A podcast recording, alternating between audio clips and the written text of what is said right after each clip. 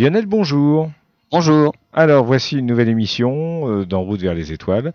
Euh, vous allez nous parler de quoi aujourd'hui? Eh ben de la future génération de télescopes géants. On, était jusque-là avec la génération des 8 à 11 mètres. Euh, eh bien en construction actuellement, on a les 30-40 mètres, à peu près ça. Donc euh, à travers le monde, il y a plusieurs projets. Il n'y a pas que l'Europe. Mais l'Europe détient quand même le record avec un futur télescope de 42 mètres, euh, eh bien dont les travaux viennent de commencer quelque part dans le, la, la cordillère des Andes en Atacama. Voilà, c'est une zone propice hein, aux observations. Exactement, en fait, c'est au niveau du, du, ciel, des conditions climatiques, euh, des conditions d'accès aussi, parce que il y a un meilleur site euh, que l'Atacama, c'est l'Antarctique, mais les conditions d'accès sont bien plus terribles, et donc il n'est pas retenu en général pour ce genre de, de, de, de télescope. Très bien, on voit ça dans quelques instants. Donc euh, Lionel, on va aujourd'hui parler de, de télescope. Pourquoi fabriquer un tel télescope? Alors pourquoi d'abord fabriquer euh, simplement des instruments? Bah Parce que pour observer des choses qui sont dans le ciel, qui sont forcément bah, assez éloignées, suffisamment en tout cas pour qu'on n'en voit pas de ou suffisamment loin pour qu'elles soient très faibles, eh bien il faut faire des instruments pour pouvoir grossir ces petits points là, qui sont, simples, qui sont petits simplement à cause de la distance. Et donc on fait des instruments. L'œil, c'est un instrument optique, mais c'est un instrument qui ne fait que 7 mm de diamètre si on veut avoir plus de lumière et si on veut avoir plus de détails dans ce qu'il y a dans le ciel, il va falloir aider l'œil à voir quelque chose et donc on va faire un instrument qu'on va placer devant l'œil. Et le premier qui a eu l'idée d'utiliser un instrument, c'est Galilée, avec un instrument pas bien gros puisqu'il ne faisait que 2 cm 6 de diamètre. C'était une petite lunette. Mais avec cette petite lunette, 2 cm 6, eh bien, ce diamètre-là de lunette permet de capter plus de lumière parce que la surface collectrice est un petit peu plus grande que celle de l'œil. Et donc, 26 mm par rapport à 7 mm, on peut en déduire que normalement la lunette de Galilée a un gain en luminosité de 18 par rapport à l'œil. Mais ce n'était pas tout à fait le cas, le gain réel n'était que de 6, parce que le gain théorique de 18, c'est dans le cas où l'instrument est très bon. Et la lunette de Galilée, c'était franchement pas le cas. Et donc, euh, à cause de la lentille qui n'était pas parfaite, on avait un gain réel de seulement 6. Mais malgré tout, avec ce gain de 6 en luminosité, eh ben, on peut voir des objets qui sont plus faibles et qu'on ne peut pas voir à l'œil nu. Le diamètre d'un instrument aussi détermine les détails que l'on peut voir avec. Et donc avec une lunette de 26 mm, c'est trois fois plus grand que ce que veut que l'œil, que 7 mm, eh ben on peut voir des détails trois fois plus petits sur ce que l'on observe. Voilà, là c'est directement proportionnel. Et Galilée, lorsqu'il a pu tourner sa lunette vers le ciel, quand il a regardé par exemple Vénus, qui à l'œil nu n'est qu'un point très brillant dans le ciel, et eh ben à la lunette, à l'oculaire de la lunette de Galilée, Vénus, eh ben on voit des phases. Et là tout de suite, eh ben ça pose des questions. Et en tout cas, on ne va pouvoir expliquer les phases que par une façon, c'est que Vénus est sur une orbite qui se trouve à l'intérieur de celle de la, Terre. Donc Vénus tourne autour du Soleil, mais sur une orbite plus petite que celle de la Terre, grâce aux phases de Vénus. Si on regarde par exemple euh, eh ben, la Lune, Galilée a tourné la lunette vers la Lune, il a vu plein de cratères. Donc l'univers n'est pas aussi calme et serein qu'on le pensait, il se passe des choses là-haut. Il y a des impacts de cratères, des impacts de météorites et des cratères sur la Lune. Et lorsqu'on va voir un autre point lumineux du ciel qui est la planète Jupiter, on connaissait les planètes, hein, jusqu'à Saturne, on connaissait les planètes. Ce sont les astres qui bougeaient parmi les constellations et les étoiles qui, elles, ne bougent pas dans le ciel. Par contre, il y a des points brillants, bah, Jupiter en faisait partie. Galilée a tourné sa lunette vers Jupiter, et là il a découvert un petit disque. Il en faisait des croquis, donc on peut voir des petites bandes équatoriales, des bandes dans les, dans, sur le disque de Jupiter, donc des bandes de nuages, mais aussi et surtout quatre petits satellites qui sont franchement invisibles à l'œil nu. Parce que trop petits, parce que trop près de la planète, mais le moindre instrument, ne serait-ce que des jumelles, si on repose des jumelles, alors faut pas bouger, hein, mais des jumelles bi, bi bien sur un pied, on regarde Jupiter, on voit les satellites. Les jumelles, c'est déjà nettement mieux finalement que la petite lunette de Galilée. Galilée a pu voir les satellites de Jupiter. Qu'est-ce qu'il a découvert à partir de ces observations-là? Il a vu que ces, quatre petits points, les quatre plus gros satellites de Jupiter, eh ben, ces quatre satellites tournaient autour de la planète. Et donc, il avait euh, finalement devant les yeux un mini système solaire, un système solaire en réduction. Les petits satellites tournent autour de la grosse Jupiter. Eh ben, ce qui se passe dans le, système de Jupiter doit se passer dans tout le système solaire. Les planètes qui sont plus petites que le Soleil doivent tourner autour du Soleil. Donc simplement avec ces petites observations qui ont été possibles grâce à ce petit instrument, une lunette simplement de 2 cm 6 de diamètre, eh ben Galilée a pu faire des observations franchement fondamentales, déjà pour appuyer la théorie de Copernic, et puis bah, pour pouvoir aller plus loin après dans la science. Alors, les lunettes, c'est pas facile à faire. On a, on a continué hein, dans la voie des lunettes, on a taillé des, des, lentilles de plus en plus grandes, mais c'est pas facile. Il y, a des limites. il y a des limites. Il y a, mais il y a de la masse surtout. Et faire une lentille parfaite euh, qui laisse passer les rayons lumineux sans les déformer, donc de manière parfaite, plus la lentille à l'entrée est grande et plus c'est difficile à faire. Et donc, d'autres ont eu une autre idée, c'est faire des miroirs et notamment Newton, en 1669, Newton a, réalisé un petit télescope, un télescope de type Newton, justement, on a gardé son nom là, qui était guère plus grand que la lunette de Galilée, il faisait 33 mm, donc de 26 on passe à 33, 3 cm 3 pour le télescope de Newton. Alors l'idée c'était non pas de laisser passer les rayons à travers euh, une lentille en verre, mais de réfléchir les rayons sur un miroir. Et donc là, euh, la technique et puis la difficulté vient de trouver quelque chose qui réfléchisse les rayons lumineux. Alors, bah, maintenant, on est en aluminium. Hein, nos miroirs sont polis à l'aluminium. Enfin, il y a une couche d'aluminium dessus très réfléchissante. À l'époque, c'était du mercure euh, qu'il fallait euh, refaire régulièrement parce que ça ternit. Bon, c'était des miroirs qui n'étaient franchement pas extraordinaires. Pas très précis. Ben, voilà, c'est ça. Après, faut, faut les tailler correctement aussi, qu'ils aient la bonne forme pour que tous les rayons lumineux convergent au même endroit, hein, au foyer du télescope. On attend encore un petit peu et euh, deuxième moitié du 19e siècle, là, on a une nouvelle, on va dire, révolution dans, dans, dans l'instrumentation et notamment dans les télescopes avec Foucault, Léon Foucault. Lui, il a le premier télescope à miroir, donc il a fait un miroir mais en verre. Coefficient de dilatation nettement meilleur, c'est-à-dire que ça se déforme pas trop au cours de la nuit avec le changement de température. Et surtout, Foucault a réussi à non seulement polir, tailler le miroir pour qu'il ait une bonne forme, mais il a, aussi inventé un système de mesure pour pouvoir euh, juger de la qualité de la taille et du polissage du miroir. Et si le miroir n'a pas la forme adéquate, eh ben on le retaille. C'est-à-dire qu'on continue jusqu'à temps que la, on le polissage et la taille du miroir soient parfaites. À ce moment-là, on y met eh ben, une couche de matière réfléchissante et là, on a un bon miroir.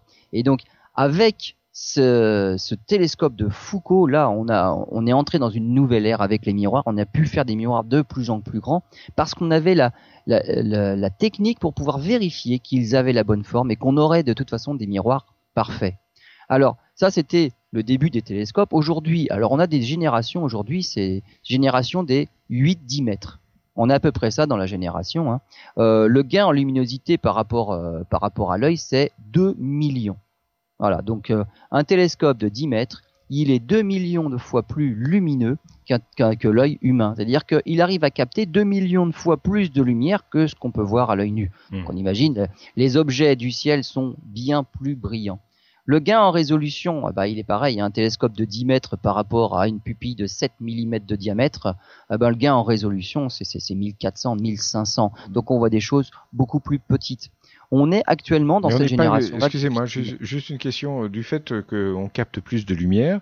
Est-ce qu'en fait on n'est pas plus euh, euh, je, je, vais dire, c'est un mot de, de non spécialiste, hein, ébloui par cette lumière et, et est-ce que ça n'empêche pas de voir justement des détails? On voit plus de choses, mais peut-être moins précisément. Alors avec ces gros instruments-là, faut pas rester évidemment euh, dans la pollution lumineuse des villes sous un lampadaire. Là, on va on va capter la luminosité du fond de ciel, on verra rien de plus. Hmm. Donc il faut évidemment pour pouvoir utiliser ces télescopes à leur pleine capacité, aller dans les ciels les plus noirs. Et là, on peut multiplier justement le gain en lumière de par 2 millions. Le fond de ciel restera noir et on verra les galaxies les plus faibles, les nébuleuses les plus faibles avec justement ce facteur gain de 2 millions. Si on est dans un endroit où la pollution lumineuse est catastrophique, évidemment, ça sert strictement à rien. On ne fait que multiplier par 2 millions euh, la luminosité du fond de ciel. Donc on, ne gagne rien du tout si on reste à Paris, par exemple, avec un super télescope de 10 mètres. Donc si j'ai bien compris, si on se met dans un lieu où il n'y a pas de pollution euh, lumineuse, le fait d'avoir euh, de voir très loin des multiples sources et de les voir beaucoup mieux. Ah bah oui. Bah, justement, ça permet de, bah, De répondre. D'abord, c'est répondre aux questions qu'on se pose, parce qu'on a accès à des objets qu'on va pouvoir catégoriser. Cet objet-là, euh, il répond à ce, aux questions auxquelles je suis en train de me poser. Par contre, d'autres objets, ça rentre pas du tout dans, dans, ce que je suis en train de faire et ça pose question. Donc le fait d'observer de plus en plus d'objets et puis surtout les observer loin dans l'univers. C'est-à-dire quand on quand on voit des objets faibles, des objets qui sont, éloignés, ce sont des objets qui existaient tôt dans l'univers. Et donc ça permet aussi de voir l'évolution des choses depuis bah, finalement il y a très longtemps jusqu'à maintenant. Et peut-être que les choses n'étaient pas les mêmes il y a longtemps quand on remonte dans le passé. La lumière, le problème avec la lumière, c'est que elle met un certain temps à venir jusqu'à nous. La lumière, elle a une vitesse finie, bien qu'elle soit rapide, la lumière, elle fait, en une seconde, elle parcourt 300 000 km. Mais malgré une vitesse aussi rapide, eh bien, la lumière met quand même du temps à venir des objets. Euh, la plus proche galaxie, la lumière, elle va mettre 2 millions d'années à nous parvenir.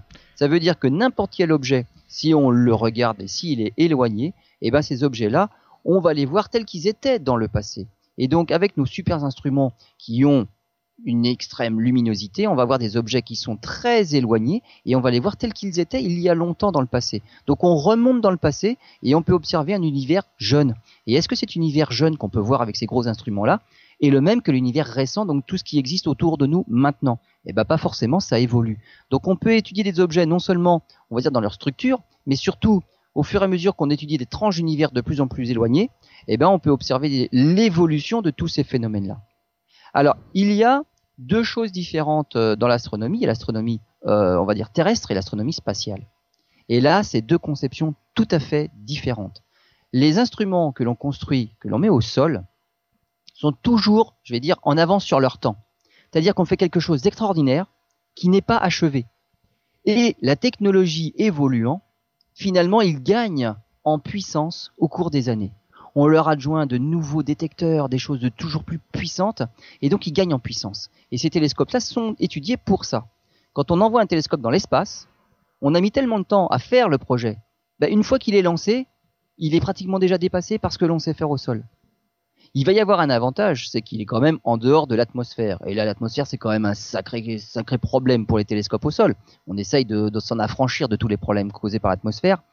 Mais mis à part le fait qu'ils n'ont plus d'atmosphère, et là quand même ils ont comme s'ils étaient miroirs théoriques, puissance théorique. Alors là, on, atteint les limites, mais les miroirs sont quand même pas très très gros. Le télescope Hubble ne fait que 2 mètres 40. Mais le télescope Hubble, euh, avec ses 2 mètres 40, il est dépassé par la génération des 8 mètres. On ne fait pas la, on ne fait pas la même chose. Donc les instruments au sol, qui sont quand même moins coûteux que les instruments en orbite, sont des instruments qui peuvent évoluer puis qui peuvent gagner en puissance au cours des années.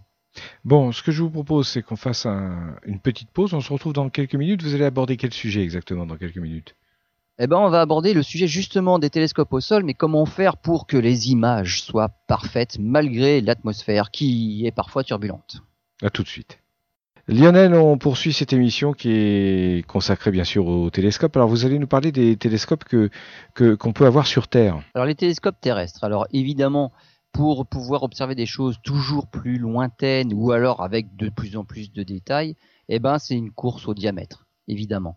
Et donc les lunettes, par exemple, euh, la petite lunette de Galilée qui ne fait, qui fait un tout petit peu plus de 3 cm, on est passé à des lunettes beaucoup plus grosses. Euh, on arrive à des lunettes de 60, 80, et puis une lunette de 1 mètre même. Donc la plus grosse lunette du monde fait 1 mètre.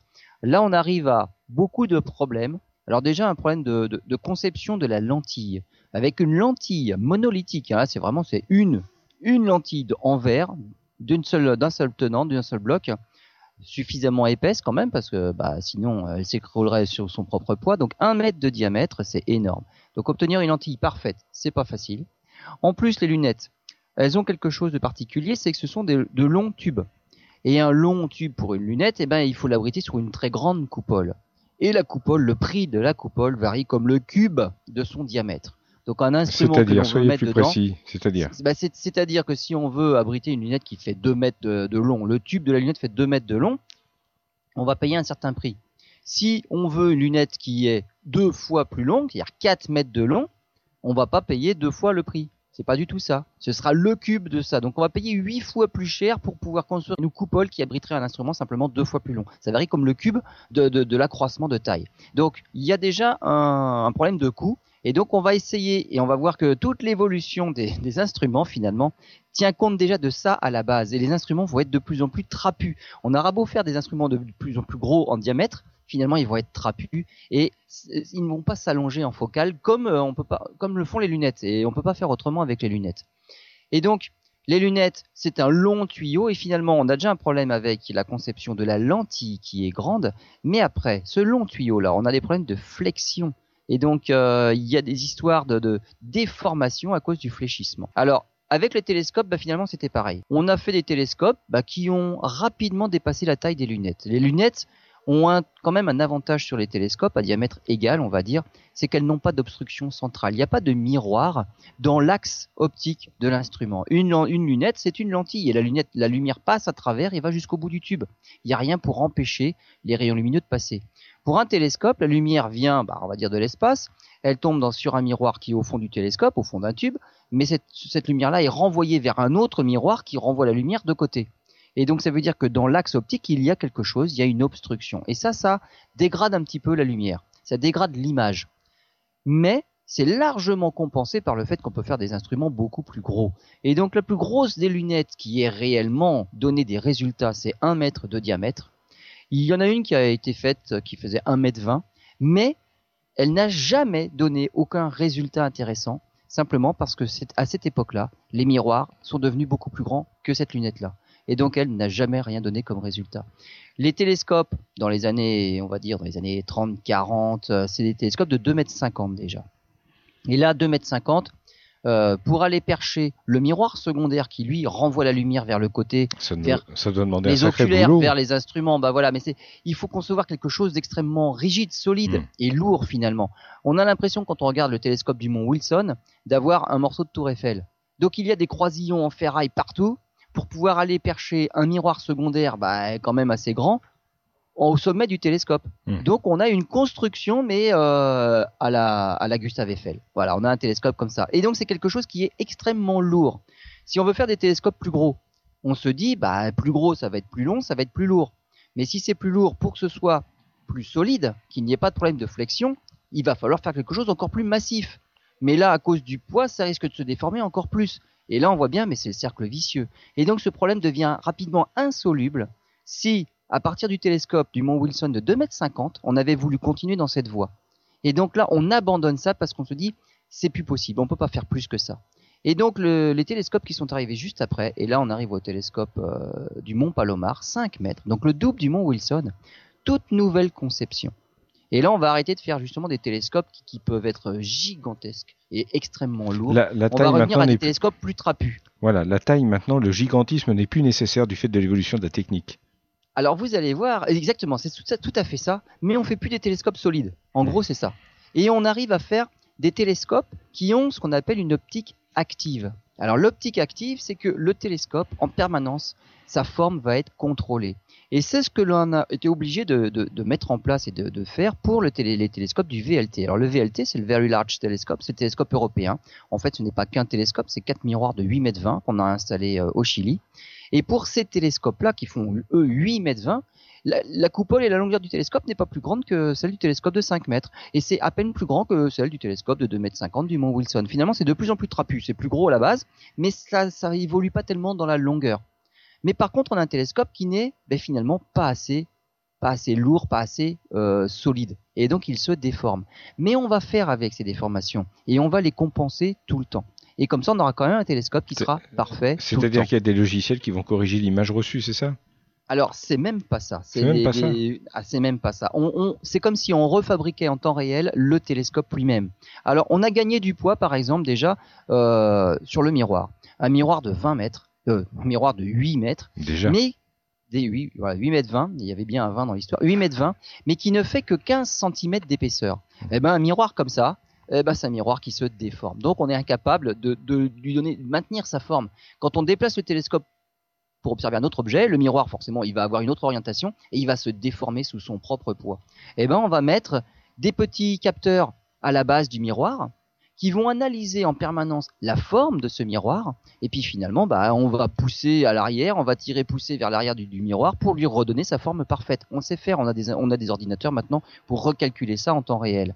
Mais il va falloir le faire parce que c'est un miroir qui finalement se déforme, il est flexible. Mieux que ça encore, le miroir secondaire qui lui est au sommet du télescope, eh ben lui c'est pareil, il est au bout de certaines, on va dire, de tringleries, mais lorsque le miroir, lorsque le télescope est incliné, eh ben le miroir secondaire n'est plus tout à fait dans l'axe du télescope. Et donc, bah, l'image va se former n'importe comment, parce que le miroir secondaire, eh ben, il a bougé, il, ça s'est un peu déformé, il y a eu une flexion, le miroir secondaire est mal placé. Eh ben, on va le remettre à sa place, de manière mécanique. Il va y avoir des vérins qui vont pousser dessus, on le remet à sa place. Et dans une autre direction encore, ce miroir secondaire, il se déforme, il est même plus au bon endroit pour faire une image nette. C'est-à-dire qu'il est soit trop près, soit trop loin du miroir primaire. Et donc là, c'est pareil, on analyse l'image d'une étoile, et puis, en fonction des résultats obtenus, une image d'étoile qui est complètement floue, on remet le miroir secondaire à sa place. Eh ben, en VLT, on réalise toutes ces opérations-là mille fois par nuit. C'est-à-dire qu'à chaque fois que le télescope va avoir bougé, parce qu'il faut bien compenser la rotation de la Terre, quand on fait une pause d'une heure par exemple, eh ben, au bout d'une heure, le télescope il a plus tout à fait la même orientation, parce que le ciel s'est déplacé. La Terre a tourné, il a fallu suivre l'objet que l'on est en train de prendre en photo. Eh ben, le télescope il s'est orienté autrement, il s'est complètement déformé. Et donc à chaque fois que le télescope aura suffisamment bougé et on pense qu'il sera tellement déformé que les images ne seront plus bonnes, on refait une calibration de tout ça et on reforme le télescope avec bah, une forme parfaite. Mille fois par nuit, on est obligé de refaçonner les VLT pour que les images soient bonnes. Sinon, on a quelque chose de tout à fait flou. C'est pas très pratique ça. Alors, c'est pas une question. Bah, on, est obligé, on peut pas faire sans de toute façon. Donc, euh, on peut eh ben, on peut pas se passer d'eux et uniquement prendre ceux qui sont envoyés dans l'espace maintenant? C'est plus possible. Bah, dans l'espace, le plus gros c'est 2m40 et là nous on a euh, du 8m20. Donc on ne joue pas dans la même cour. Hmm. Vous allez voir que dans, une prochaine partie on en parlera. Euh, on ne fait pas les mêmes choses avec et ils sont tout à fait complémentaires. On ne fait pas les mêmes choses avec. Et donc c'est pas un problème. On, on s'en accommode tout à fait. On sait qu'il va falloir re-régler le télescope régulièrement, mille fois par nuit. Bon bah c'est pas rien, mais on le fait et grâce à ça, on a des bonnes images. Euh, ce qu'il faut voir avec le VLT, par exemple, on a une image, en moyenne, on a une résolution qui, est à 0,6 secondes d'arc. Alors, on mesure la résolution en secondes d'arc. Alors, l'arc, en fait, c'est un angle. Hein. Euh, le, cercle complet fait 360 degrés. Le demi-cercle, l'angle plat, ça fait 180 degrés. Un angle, un angle droit, c'est 90 degrés. Donc, vous voyez ce que fait 1 degré. Et eh ben, quand vous divisez par 60, vous avez une minute d'angle. Quand vous redivisez ça par 60, vous avez une seconde d'angle. Une seconde, donc c'est un angle tout petit, c'est l'équivalent d'un détail de un cratère de 2 km sur la Lune, vu de la Terre. Donc voilà, une seconde d'arc, c'est 2 km sur la Lune. Avec le VLT, ces fameux miroirs de 8 mètres 20, on arrive à descendre à une résolution de 0,6 secondes d'arc. Ça veut dire qu'on voit en général en permanence des détails de 1 km 2 sur la Lune. Voilà. Alors on voit pas encore le LEM sur la Lune, c'est pas encore assez, bien, assez bon en résolution. On voit des détails de 1 km 2 sur la Lune. Ça c'est ce qu'on obtient en moyenne. Il y a des nuits parfaites où la turbulence atmosphérique, alors là, est très bonne et où le VLT est parfaitement réglé. Et la meilleure des images du VLT est même presque euh, 4 fois meilleure que ça elle est tombée à 0 seconde d'arc 18. Là, ça fait, des, détails de 300, 360 mètres sur la Lune simplement. Donc là, on est passé sous le kilomètre sur la Lune. Donc cette façon-là de faire l'astronomie, refabriquer, on va dire reformer le télescope en permanence, ça c'est ce qu'on appelle l'optique active. Et il y a autre chose encore. Je viens de parler de la turbulence atmosphérique. Et là, c'est un autre problème. C'est pas une histoire de forme de télescope, c'est une histoire d'atmosphère. On est sur Terre, c'est un choix. sur Terre, on peut faire des télescopes pour un budget moindre avec un diamètre supérieur, donc on reste sur Terre. Malgré tout, il y reste encore de l'atmosphère au-dessus de la tête, même si on est à 5000 mètres d'altitude. Et cette atmosphère qui est au-dessus de la tête peut être turbulente. Et cette turbulence-là, eh ben, c'est pas le télescope qui va pouvoir la régler. Le télescope, il a beau être parfait, les images sont turbulentes, eh ben, l'image ne sera pas bonne. Et donc là, il faut compenser cette turbulence-là. Alors pour faire ça. On analyse l'image d'une étoile qui arrive. Quand on voit que cette image est perturbée, brouillée, troublée, on va utiliser ces perturbations pour déformer un autre miroir. Et la déformation de ce miroir-là va refaire une image parfaite. C'est-à-dire qu'en temps réel, on analyse les déformations causées par l'atmosphère et on va les compenser en déformant un miroir, un troisième miroir, de manière à ce que l'image soit parfaite. Et là, faut le faire, c'est c'est mille fois par seconde, et c'est pas mille fois par nuit là. C'est en temps, réel, et là on marche au kilohertz. On a un petit miroir très très très très fin qui lui est complètement souple et avec des, actes qu'on appelle ça des actuateurs derrière, et donc il est complètement déformé. Et euh, donc franchement, c'est, faudrait pas se regarder dedans, hein, euh, c'est déformé. Et par contre, il rend une image parfaite. L'optique adaptative, a même évolué parce que parfois on n'a pas une étoile à disposition dans le ciel à côté de l'objet qu'on veut photographier. Il faut se faire une étoile artificielle. Et donc les grands instruments maintenant sont équipés de lasers. Donc on, a des rayons laser qui vont euh, illuminer la couche de sodium dans l'atmosphère. Et c'est cette couche de sodium, ce petit point laser sur la couche de sodium qui lui-même va être déformé par la turbulence atmosphérique. On se fait comme ça des étoiles artificielles qui nous permettent de savoir comment l'atmosphère est turbulente. Donc s'il n'y a pas une étoile réelle quelque part, il y a une étoile virtuelle. Hmm. On arrive pratiquement à se rattraper comme ça. Et donc ça c'est l'optique adaptative. Et grâce à toutes ces inventions-là, donc l'optique active pour remettre en forme un télescope qui n'a pas de toute façon la masse nécessaire, il ne peut pas rester rigide, et l'optique adaptative pour s'affranchir des défauts de la turbulence atmosphérique, eh ben on arrive à avoir des images parfaites, pratiquement parfaites, même sur Terre. Très bien, on fait une pause, on se retrouve dans quelques instants. Lionel, on va parler maintenant euh, de l'EELT. C'est le thème de cette émission, justement. Alors, de quoi s'agit-il exactement? Alors, Vous allez nous en dire un peu plus. Vous nous avez décrit la situation, ce qu'on utilisait comme outil jusqu'à maintenant. Et l'EELT, si j'ai bien compris, c'est un saut qualitatif encore euh, par rapport à tout ce qui se faisait. Alors, l'EELT, là, on, on, franchit encore une barrière. Hein. On était, actuellement, on est dans la, dans la génération des 8, 10, 11 mètres. Bon, là, l'EELT, c'est 42 mètres. Donc, c'est un miroir. Alors, pas un miroir, hein, mais c'est une surface collectrice, on va dire, de 1000 mètres carrés voilà la surface collectrice du télescope. Donc il va falloir une coupole déjà gigantesque pour équipe pour pour l'abriter. 1000 mètres carrés et c'est alors c'est segmenté. Hein. il y a 1000 miroirs de 1 mètre pour faire 1000 mètres carrés de surface collectrice. Ça va faire ça. Euh, et ces 1000 miroirs sont taillés et réglés à 10 nanomètres. Et de manière à, la limite, on va, on va faire production en série. Alors, une usine euh, va, est spécialement dédiée à la fabrication de ces miroirs-là. Il y en a déjà mille à faire pour, euh, pour le, le EELT. Hein. Alors, EELT, c'est un acronyme hein, pour European Extremely Large Telescope. Donc, le, le télescope européen extrêmement large. Voilà, c'est ça que ça veut dire, EELT. On avait les VLT avant, les Very Large Telescopes. Bon, là, c'est extrêmement large. Et c'est européen. Et donc, on va fabriquer une usine dédiée à cette fabrication-là pour tous ces miroirs là. Euh, on avait déjà fait le, on avait déjà fait ça pour le VLT. Pour le VLT, ça posait un, plus de problèmes parce qu'on avait fait des miroirs monolithiques, 8 mètres 20, mais d'un seul tenant.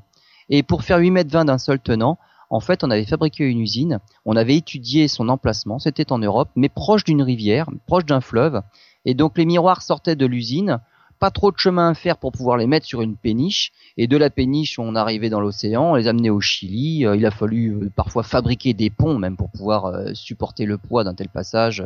Et donc on a une usine spécialement dédiée à la fabrication des miroirs du VLT. Alors c'est une usine qui a fait effectivement les quatre miroirs de 8 mètres 20 du VLT, mais elle en a fait d'autres de la classe des 8 mètres puisqu'elle avait, acquis un savoir-faire. elle n'a pas gagné d'argent lorsqu'elle faisait les miroirs du, VLT, mais comme elle est devenue extrêmement, on va dire, euh, pointue au niveau de la conception des miroirs, et c'était de la fabrication avec de la céramique. Donc c'est plus des miroirs en verre, là c'est de la céramique. Et eh bien maintenant cette usine s'est reconvertie et elle travaille pour des cuisinistes pour faire des plaques vitrocéramiques. Euh, voilà, elle est devenue euh, spécialiste en la matière. Ça lui et donc elle, mais absolument. Et maintenant elle, voilà, c'est un savoir-faire, c'est une notoriété puisqu'elle a quand même fabriqué les miroirs géants de l'Europe euh, et maintenant elle fait des affaires qui lui rapportent, chose qui n'était pas le cas lorsqu'elle a fabriqué les miroirs du VLT. Et donc, il va falloir fabriquer 1000 miroirs de 1 mètre. Donc là, c'est vraiment de la production en série. Ça permet aussi de réduire les coûts. Les miroirs de 1 mètre, euh, c'est plus petit que du 8 mètres c'est plus facile à faire, même s'il y en a beaucoup beaucoup plus à faire. Finalement, c'est plus facile. Ça prend plus de temps. Euh, il n'y a pas que ces 1000 miroirs à fabriquer. Euh, il y a aussi euh, justement un miroir secondaire. Et le miroir, euh, il va y avoir un, miroir secondaire qui va être mince. Alors lui, il va faire 2 à 3 mètres de diamètre quand même, c'est le miroir secondaire. Hein. Il va faire 1 mm d'épaisseur. Et lui, il va être spécialement étudié pour déjà accueillir l'optique adaptative. Et donc l'optique adaptative sur un miroir de 2 à 3 mètres, pour l'instant on ne sait pas faire, mais on est en train de le tester sur les télescopes justement du VLT. Donc il y a des bancs de test, des bancs d'essai sur nos télescopes déjà en service pour pouvoir développer la technologie dont on aura besoin pour notre super télescope de 40 mètres. Vous voulez dire que ce super télescope de 40 mètres, il est donc euh, prévu, sauf que on n'a pas toute la technologie pour le faire fonctionner. Pas encore. C'est ça. On, voilà, tout est. on va dire tout est validé, on sait ce qu'il faut faire, c'est pas hors de portée, mais il y a tout un tas de réglages et de problèmes à, justement à régler. Et eh ben il y a des bandes tests, il faut et les tests c'est grandeur nature sur déjà nos télescopes à nous. Et tout ce qui va marcher sur le VLT parce qu'on va on, va même utiliser un des 8 mètres 20 juste pour tester des choses pour notre futur 42 mètres. Et après ça ça ira sur le 42 mètres. On va tester aussi euh, les lasers parce que là le miroir est tellement grand Contrairement au VLT où tout à l'heure je parlais, bah, il suffit d'envoyer un rayon laser pour faire une étoile artificielle. Là, la, surface collectrice est tellement grande que un rayon laser qui partirait d'un endroit de la coupole finalement euh, ne marcherait pas forcément pour compenser la turbulence atmosphérique qu'il y aurait de l'autre côté de la coupole. Et donc les, les, compensations ne seraient pas suffisamment bonnes et l'image pourrait être parfaite à un endroit de l'image, mais à un autre coin de l'image, ce serait complètement flou parce que bah, la turbulence n'était pas la même à cet endroit-là, tellement c'est grand. Et donc là, ça va être aussi tout nouveau. Il va falloir avoir un instrument qui, qui sera équipé de 4 ou 5 lasers. Donc on va tirer vraiment tout autour pour pouvoir avoir 4 ou 5 points de référence pour pouvoir corriger la turbulence atmosphérique. Donc ça, ça va être nouveau aussi. Alors autant la, la partie optique, euh, elle doit être réglée, précise et contrôlée au dixième de micron. C'est ça la, précision pour l'optique. Autant la structure du télescope et la coupole, c'est pas du tout le cas. Là, on fait appel au génie civil. Hein. C'est ceux qui construisent, on va dire, la tour Eiffel. On a juste besoin d'assembler des tubes en, en, métal pour faire quelque chose de suffisamment rigide pour pouvoir accueillir après toute cette optique là. Mais là, c'est bon, c'est du génie civil il y a un assemblage de 6000 tonnes de, ferraille. Donc la monture, c'est ça, c'est 6000 tonnes. C'est pas extraordinairement, euh, c'est pas démesuré mais grand. On va dire, on sait faire du 6000 tonnes. Donc le problème, bon, c'est pas là. Euh, le 14 juin, le 19 juin dernier, donc 2014, on a commencé les travaux et on a, alors on a décidé de mettre ce télescope-là aussi euh, au Chili, dans le désert d'Atacama. Et on a, des, on a, on a trouvé un petit mont, hein, le, mont du Cerro Armazones au, Chili. Hein. Et on a déjà arasé le sommet de la montagne parce qu'elle était un peu trop pointue pour y mettre une plateforme susceptible d'accueillir une grande coupole pour mettre un télescope de 40 mètres dedans. Donc on a déjà rasé 5000 mètres cubes. 5000 mètres cubes de la montagne ont été rasés. Donc on a une jolie plateforme pour aplanir tout ça et on va pouvoir maintenant euh, eh ben, y monter euh, notre futur télescope. Et donc voilà un peu l'idée de ce télescope là. Et comme je disais tout à l'heure, autant un télescope spatial qui a été conçu, on a discuté, on a fait un projet, et puis le temps que tout se fabrique, il faut attendre aussi euh, une fenêtre de lancement, et puis une fois que le télescope est finalement bien en orbite et tout ça, eh ben, les détecteurs au sol sont devenus nettement plus puissants que ceux qui équipent le télescope qui est en orbite. Et finalement, il, il a plein d'instruments qui sont largement dépassés par rapport à la technologie au sol. Dans le VLT, ça va pas être le cas. Le VLT, il va avoir une certaine puissance au départ, avec eh ben, des capteurs bah, qui seront à notre disposition au départ. Entre le début du projet et effectivement sa première lumière, les capteurs vont avoir complètement évolué. Ce sera même plus du tout les mêmes qui seront euh, au foyer du télescope. Et donc, il va monter en puissance avec tous les capteurs qu'on pourra y adjoindre. Les VLT, c'était ça aussi, évidemment. Et ces quatre télescopes de 8 mètres 20 non seulement ont été équipés de capteurs de plus en plus puissants, mais on a plus les, euh, les, mettre en service ensemble et pour faire de l'interférométrie. C'est-à-dire qu'ils ont pu marcher de concert et remettre toute la lumière qui passait par ces quatre télescopes-là pour faire une seule image à partir de ces quatre télescopes-là. Et là, l'interférométrie, c'est autre chose. Là, on gagne en résolution, comme si on avait un miroir unique, l'équivalent de la séparation des deux télescopes les plus lointains. Donc là, on peut, on peut avoir des, autant de détails qu'un télescope qui ferait 100, 200 ou 300 mètres. On parlait d'Alma, euh, on a déjà parlé d'Alma plusieurs fois. ce réseau d'antennes millimétriques ou submillimétriques qu'il y a aussi euh, pareil dans l'Atacama, c'est 68 antennes. Les antennes ne sont pas spécialement grandes, une quinzaine de mètres, 20 mètres, mais la résolution atteinte, c'est la taille et la distance de l'éloignement le plus, le plus, le plus important. Et si on éloigne les antennes de manière à ce que les deux plus éloignés sont éloignés de 15 km, on a une résolution phénoménale, comme si on avait un télescope de 15 km de diamètre au niveau de la résolution, alors que ce sont que des antennes d'une dizaine de mètres de diamètre. Et donc, vous voyez que à partir d'un instrument de base, finalement, on peut faire évoluer le concept et on arrive à des choses qui même au départ, euh, bah, on n'imaginait pas qu'on y arriverait. Le VLT, l'interférométrie, au tout départ, on se disait ça va pas être simple. Bah maintenant, on y arrive. La technologie évolue. Alors, ce EELT, il n'est pas le seul. On, a parlé justement de, ces générations de télescopes. On est dans la, maintenant la génération des, on va dire, 30-40 mètres. Et on n'est pas les seuls à y penser puisque la technologie maintenant nous le permet. Il y en a un autre qui s'appelle le GMT, le Giant Magellan Telescope. Donc ça, c'est aux USA. C'est un 25 mètres de diamètre, celui-là. Alors 25 mètres, 30 mètres, 40 mètres, on va dire c'est à peu près équivalent.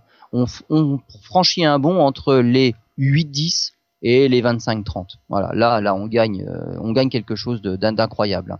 Entre un 10 mètres et un 40 mètres, euh, il est quatre fois plus gros, mais en luminosité, ça marche au carré. Donc il est 16 fois lumineux déjà. De 10 à 40, à 40 mètres, c'est 16 fois plus lumineux. Ça veut dire que soit on voit des objets 16 fois plus faibles, soit on fait des pauses 16 fois plus courtes pour avoir l'équivalent. Et en résolution, ben, on gagne un facteur 4. Donc on voit nettement plus dans un 40 mètres. C'est pour ça que ça sert à rien de faire un 15 mètres. Passer de 10 à 15, on va pas faire une révolution. Bah, pas, pas tellement finalement. Hein. Passer de 10 à 40, euh, là on va faire carrément autre chose. Donc il y a le GMT, un 25 mètres euh, américain. Il y a un autre, c'est le TMT. Alors TMT, ça veut dire 30 Meter Telescope. 30, là c'est un 30 mètres là. Celui-là, on veut le mettre au sommet du Mauna Kea à Hawaï. Et sa première lumière est prévue pour 2018, euh, normalement. Mais il y a un problème. C'est que le Mauna Kea est déjà pas mal euh, encombré avec beaucoup de coupoles. Et il y a des contrats, on va dire, et il y a les communautés originaires d'Hawaï et des associations écologistes qui s'y opposent parce qu'ils pensent que cette construction, pour eux, le, cette construction de ce 30 mètres dépasse le quota sur la montagne. Il y en a trop. Et d'ailleurs, TMT, qui veut dire 30 Meter Telescope, euh, ils ont trouvé un autre acronyme. Ça veut dire Too Much Telescope. Voilà, beaucoup trop de télescopes maintenant sur ce, sur ce là. Donc voilà, et il y a les Chinois qui ont aussi en projet un télescope de 30 mètres euh, qui devrait mettre normalement euh, quelque part au Tibet. Voilà. Euh, donc dans, dans l'ouest de, de, la Chine, le plus à l'ouest, en Himalaya. Donc voilà, c'est on arrive maintenant, on est à l'aube de cette nouvelle génération là, c'est les 30-40 mètres. Bon, on fait une pause et on parle de ce qu'on va voir avec. Eh ben voilà. Bon Lionel, dernière partie de cette émission, vous allez nous expliquer ce qu'on va pouvoir observer. Euh, vous nous avez expliqué la technologie, où ça allait être. Vous allez pouvoir maintenant nous dire à quoi ça va servir vraiment. Qu'est-ce qu'on va observer? J'imagine ce qui est le plus loin dans l'univers. Alors, je vais commencer par quelque chose qui va vous surprendre. On n'en sait rien. On n'en sait rien. C'est original. C'est bien scientifique, ça. Hein voilà. On ne sait même pas ce qu'on va pouvoir voir avec. Alors, je m'explique pourquoi je dis on n'en sait rien. On, a une idée de ce qu'on va vouloir voir avec, mais je peux pas vous dire qu'est-ce qu'on va voir. Euh, par exemple, rétrospectivement, quand on revient dans les années 80, avec la génération des années 80, c'était les, les 4 mètres. On avait un 3 mètres 60, des 4 mètres 10, 4 mètres 20. La génération avant celle actuelle qui est les, les 8-10 mètres. Avec les 3, 3 mètres 60, on avait un 3 mètres, on a toujours un La Silla au Chili, un, un télescope euh, franco-canadien, euh, donc euh, inauguré en 1979. Et eh ben on utilise actuellement ce télescope pour faire des choses dont on n'imaginait pas que ça existait avant la conception et avant la mise en service de ce télescope-là. Donc finalement, quand le télescope arrive à, sa première lumière, on découvre des choses tellement incroyables que c'est à partir de là que ça nous donne des idées pour voir, mais on va étudier ça avec. Mais avant la première lumière, on savait même pas en fait ce qu'on allait voir avec. On savait quelles étaient les cibles. Alors on va regarder ça, on verra plus précisément. On va regarder ça, on saura ce qui se passe. Euh, voilà, on a évidemment des grandes idées, mais on ne sait même pas encore ce qu'on va découvrir. Mais on sait que ça va tout révolutionner. Alors, c'est quoi les grandes idées? Les grandes idées, c'est euh, les premières étoiles ou les premières galaxies juste après les âges sombres de, l'univers. Après le Big Bang, en fait, il y a eu une formidable explosion. Alors pas explosion, mais l'univers, il y a eu une inflation. D'un seul coup, ça, a grandi démesurément vite. En un temps très court, c'est devenu très très grand. Et puis, à un moment donné, il y a eu la première lumière. On parle souvent du fond diffus cosmologique. À ce moment-là, l'univers est devenu transparent, mais il y a eu un moment où la lumière s'est fait à nouveau piéger lorsque les premières étoiles se sont allumées. Voilà, c'est les photons se sont fait attraper à nouveau. Il y a des âges sombres là. Et à partir de là, eh ben, on va observer le tout début de, de l'univers observable que l'on voit actuellement. Eh ben, pour l'instant, on est encore loin de cette période-là. Hmm. On observe le fond diffus cosmologique avec des télescopes euh, comme Planck et tout ça. Les toutes premières galaxies, les toutes premières étoiles, on ne sait même pas encore qui est le premier des deux. C'est comme l'œuf ou la poule. Hein.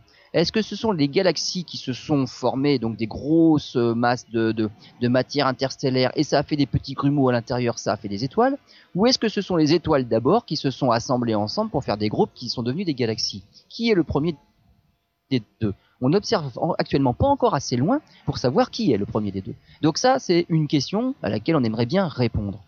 Autre chose aussi, c'est l'émergence des structures complexes. Quand on regarde l'univers actuellement, on voit des galaxies.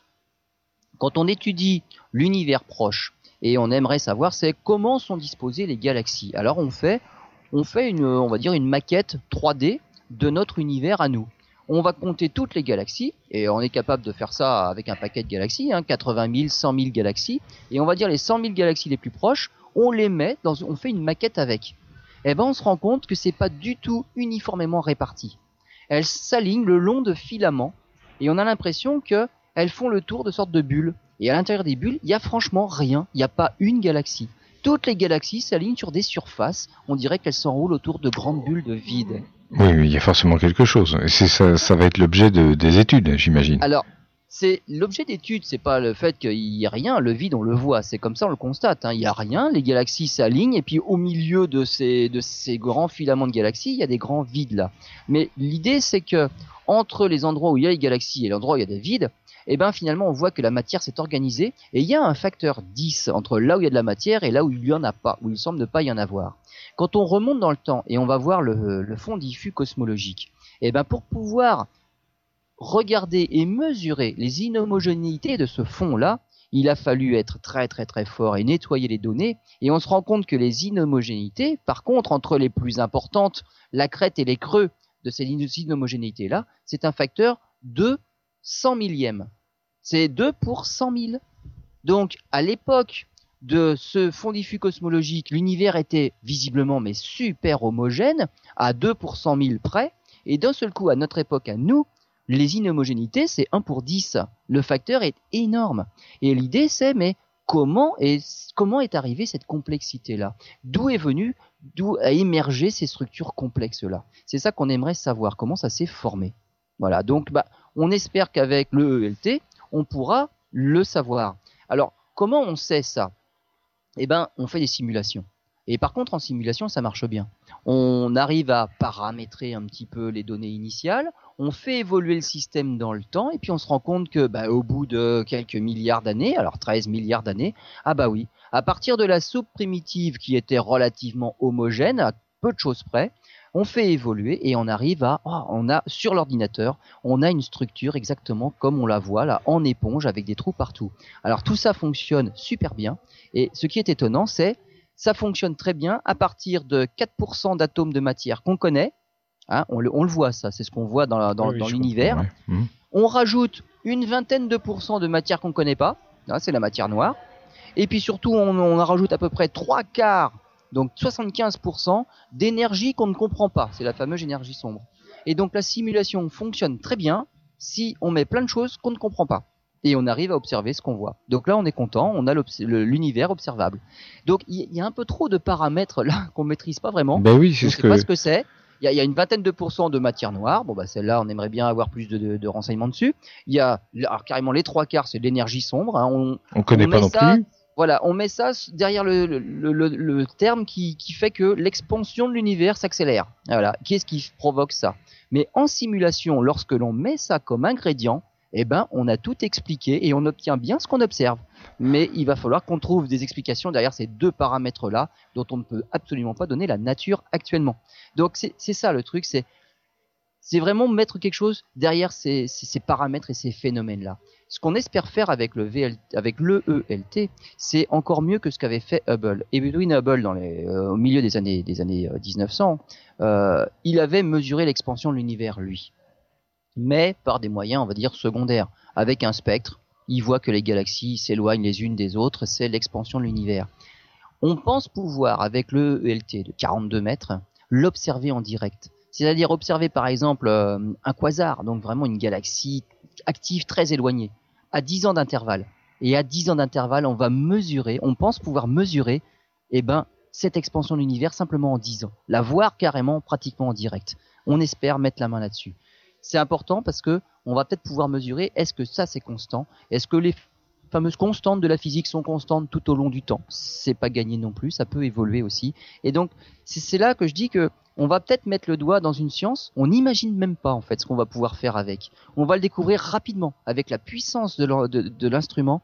On va découvrir des choses et ça va axer complètement la physique vers certains domaines. c'est ce qu'on faisait avant chaque en fait génération de télescopes. On faisait des choses qui ont carrément évolué d'un seul coup avec chaque génération.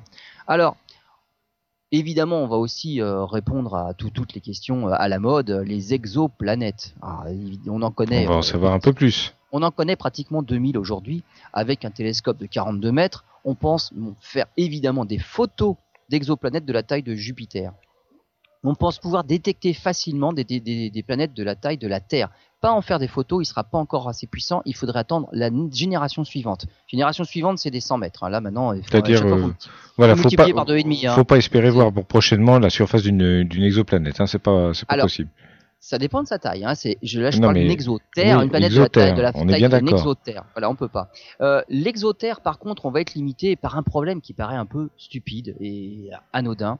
C'est que euh, quand on détecte la, une planète autour d'une étoile, en fait, ce qu'on voit, ce qu'on détecte, c'est les perturbations qu'elle induit dans son étoile. Il y a un objet qui tourne autour d'un autre, eh ben, ils, se déplacent tous les deux. En fait, ça, ça, ça fait une petite oscillation.